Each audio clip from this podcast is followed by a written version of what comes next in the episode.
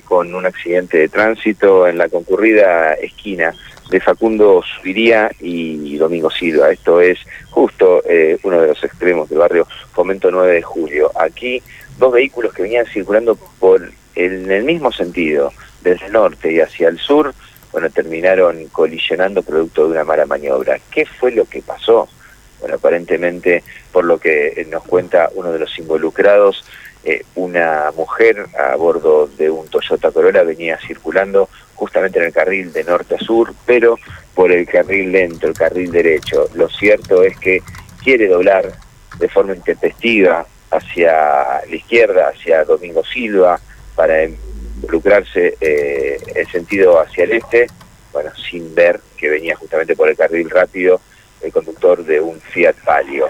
Por la maniobra termina colisionando al Fiat Palio que pierde el control, cruza el cantero central, cruza el carril que va de sur a norte, afortunadamente y milagrosamente no venía circulando ningún vehículo en ese momento, y termina impactando contra eh, la vereda, termina arriba de la vereda eh, este de Facundo Subiría y Domingo Silva. Realmente una situación que tiene como consecuencias daños materiales, sin heridos, la grúa está trabajando en el lugar para eh, recomponer el tránsito, ha retirado el vehículo y ya prácticamente se circula con normalidad. Bueno, eh, muy bien.